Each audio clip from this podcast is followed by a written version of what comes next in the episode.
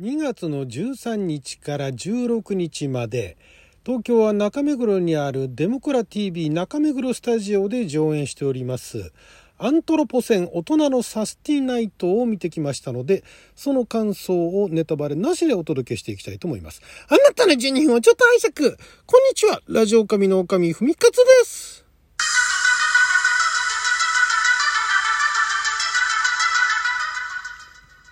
久しぶりの演劇トーク感激トークでございますけれども、えー、2月の13日昨日からですね、えー、16日の水曜日まで、えー、中目黒にあるデモクラ TV というね、えー、何でしょうねあればねインターネットテレビですかね、えー、ライブ配信とかもあとはまああの収録したものを配信しているところのその特設スタジオ中目黒にもあるんですけどそのスタジオで、えー、上演しております、えー、SDGs をテーマにしたあ1時間ちょっとのですね、えー、お芝居やってましてこれ去年、えー、上演したもののバージョンアップ版ですね再演は再演なんですけれども出演者が一部変わったのとあとまあそれに伴って、えー、台本もちょっとパワーアップしたという感じに書き換えたというよりか私が見た感じではパワーアップした感じでしたね。っていうのが上演されていてですね。でこれあの私事ではあるんですがこの作品のあの昨年ですね、えー、総合監修とあと脚本の監修をやっておりましてで今年のチラシにもね、まあ、そこがベースになってるから名前が残ってるってだけで今年はほとんど、えー、あまりお手伝いはできなかったんですが、まあ、その上演をされていてでどんなものになったのかともう稽古もなんかあの自分がねなんかあのコロナまき散らしちゃって公演中止になったら怖いなっていうのがあってでまあちょっと稽古場にも全然行けてなかったんですがようやくその本番2日目にして見ることができまして、えー、その感想ネタバレなしでできればね明日明後日もう上演してるんで、あ、後でリンク貼っときますんでね。SDGs に、え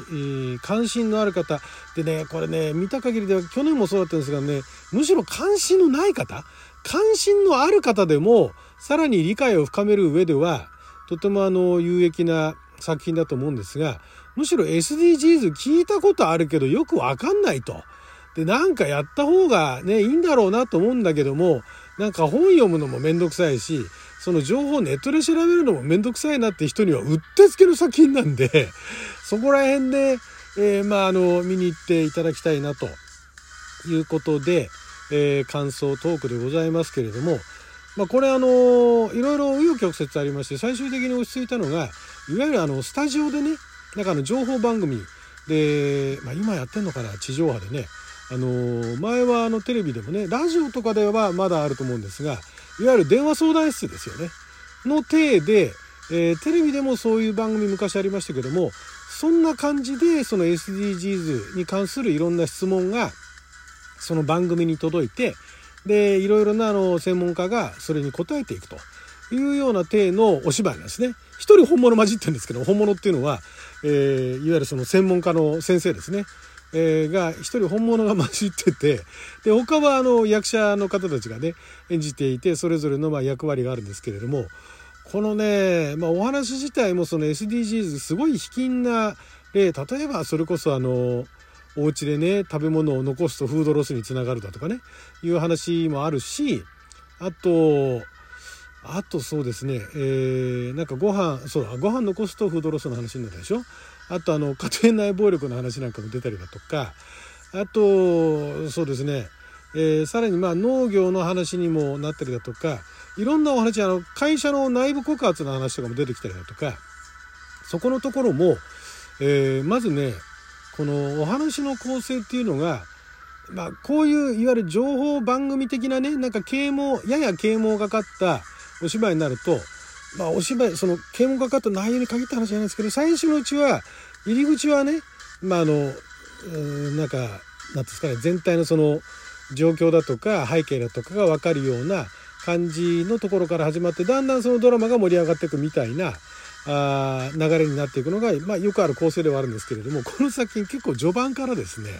えーまあ、その番組の中でのトラブルっていうのはないんですけれども電話してくる人がなんか普通の相談じゃなくてなんかちょっと電話してねとんでもないことに気づくみたいなのが序盤の方からあったりとかしてそういうところがですね結構その、あれな、次どうなってくの？って、最初なんか、普通のね、よくある、なんか質問みたいなのが来るのかなと思いきや、もういきなり最初からなんか波乱含みの話が進んでったりだとかして、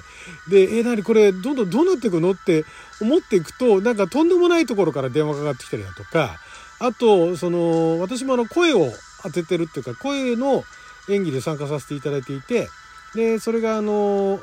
いろいろな専門家の先生だったりだとか、ね、何かの被害に遭った人だとか被害というか、まあ、あのすごい関心の高い人だったりだとかいろんな役回りやっていく中でポツッとその本物がまた電話してきたりだとか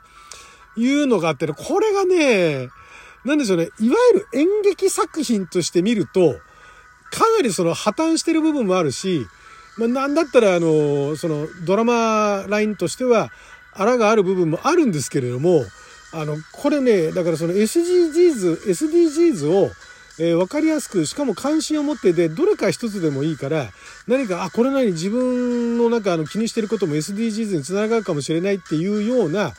まあ、やや啓蒙的な、えー、意味合いでのその作品としてはかなりねこの1時間短いあっという間なんですけども でもすごい濃密でで中にそのちょいちょいその本物が入ってくるんで本物の専門家だとかね、が、その音声だけじゃなくて、まあその舞台の方でも中に一人あの先生が本当にいたりとかして、そこのところがね、普通のお芝居では到底やれないことをやってのけてるんですよ。これね、だから、それこそあれですよ、SDGs に興味がなくても、その演劇でね、その舞台表現をするっていうことについて、えー、関心のある方にもね、これはどうなっていくんだろうっていう、かなりあの斬新とまでは言いませんけれども、結構ね、あの、新鮮な衝撃を覚えると思うんでね、見ていただきたいんですね。で、えー、まあ、あの、これあの、まあ、ライブの方でもお話ししましたけれども、こういうその、なんでしょうね、SDGs って一応あのね、え国際的なその指標なわけですよ。目標みたいなものなわけですよ。なんだけれども、ともすればなんか思想的なものが入ってきちゃったりとかして、で、こういうような、まあ、交通安全なんかに、あ、まあでも交通安全の、あの教習所とかねあとなんか免許更新とかで見るビデオに近いものあるかもしれないけれども一歩間違えるとこういうのって特になんかあのポリティカルなことが絡んできたりとかねあのしちゃうとなんかあの、まあ、ポリティカルに限った話じゃないですけど、まあ、ポリティカルなあネタだとよくありがちなのが、ね、何がね果たして正しくて何が間違ってるのかだとか、えー、なんかあの右とか左とかねいろいろあったりだとかすごい一方的ななんか意見が出てきたりだとかなんかどっちかが悪者になるみたいなとかね。あとなんかどっちも悪くないんだよ喧嘩両成敗なんだよみたいな感じで薄まっちゃったりだとかね。いうパターンになりがちなのがこの作品があのすごいなと思うのが SDGs っていうのがそもそももうあの国際的に目標の指標としてまず定まってるからこそできるゲートだと思うんですけれどもそこの中でで、こうすればいいんだ、ああすればいいんだっていう意見が、このドラマの中でも出てくるんですよ。で、こうすればいいんだって言うと、いやいや、そんなことはできるわけはないとか言って、戦いになるんですけれども、これがあの、従来のよくあるパターンだったら、どっちかが最初優勢で後半になって逆転するだとかね、いうパターンなんだけれども、このね、その目標自体は決まってるから、どっちも同じ目標に向かってるんだとしたら、ここでね、このドラマの、この舞台のところで、見てるところで、正解、回答ってのは出てこないんですよ。で、回答を出さないのは不親切じゃないかって思うかもしれないですけれども、そうじゃないですよね。そこの目標にたどり着くには、いろんな道筋があるというところも示唆してるわけなんですよ。そこがね、こういう、ある種社会派って言ってもいいかもしれない。社会派というような、一昔前だったら社会派と言われてたような、あの、テーマの作品ではあるんですが、そこまで固くもないんですね。で、まあ、真面目な話だとか、事実の話だとか、ポコポコ入ってるんで、そこの部分一瞬お堅い部分もあるんですけれども、これがね、非常にあの、そこが私ね、この作品の、おなんでしょうね。まあ、気に入ってるところっていう言い方も私が別に書いたわけじゃないんでね、監修、監修つっても、こんな感じで言ったらどうですか？みたいな、すごい大雑把なね、感じで言ったんで、最初いくつか案があってね、なんかあのコントみたいなのでやったらだとかね、なんかそういういろんな案がなった中で、SDGs がテーマで、ね、どういう人に来てもらいたくて、どういう、あどういう人に来てもらいたいとか、来てもらった人たちにどういうふうに感じてほしいのか何を見せたいのかっていう話を聞いてだったらこういう方法がいいんじゃないですかって言って最終的にそのなんかあの電話相談室みたいなね番組構成にするっていう形になってであやっぱうまいなと思ったのはなんか揉めそうなあこれはもう完全にね客観的に見れば見れば誰が見てもまずいなと思うのはそこは引っ張らずにじゃああとはスタッフの方で対応しますって言ってそこで終わるんですね。そういったところもすごい手際が良くてだからすごい限られた時間の中に結構幅広い。SDGs 全部で17つのあのね、えー、指標みたいなのがあって、なカテゴリーがあって、その中にさらに細分化されたものがあるんで、全部説明するのは当然1時間では無理なんだけれども、その中から非常にその、我々の生活とあまりかけ離れておらずでちょっとかけ離れてるように見えても非常にその卑近な例で分かりやすいサンプルっていうのをいくつか取り出してでそこで、えー、その場で解決その場でっていうか見てる側の方として明らかにこれは問題があるっていったものはもう早々にスタッフが片付ける方向になるしでこれのどう解決したらいいのかわからないっていう場合はそこでだから対立軸を見せてるようでいてあくまでそれはその目標にたどり着くためのサンプルのうちのいくつかなんですよね。だからこんな感じで皆さんも考えていけばいいんですよっていうところに最終的に理解につながるんですよ。ここがねこのね作品のね私一番すごいなと思ったところなんですね。だからね、これは、まあ、ちょっとね、あの、見に行く上で、地域限定だとか、期間限定だとかでハードルが高い部分もあるんですけれども、これね、できればこの中身は本当にあの、いい作品なんで、音声だけでも、ね、なんか全国で展開できればいいんじゃないですかっていう話はしてきましたけれども、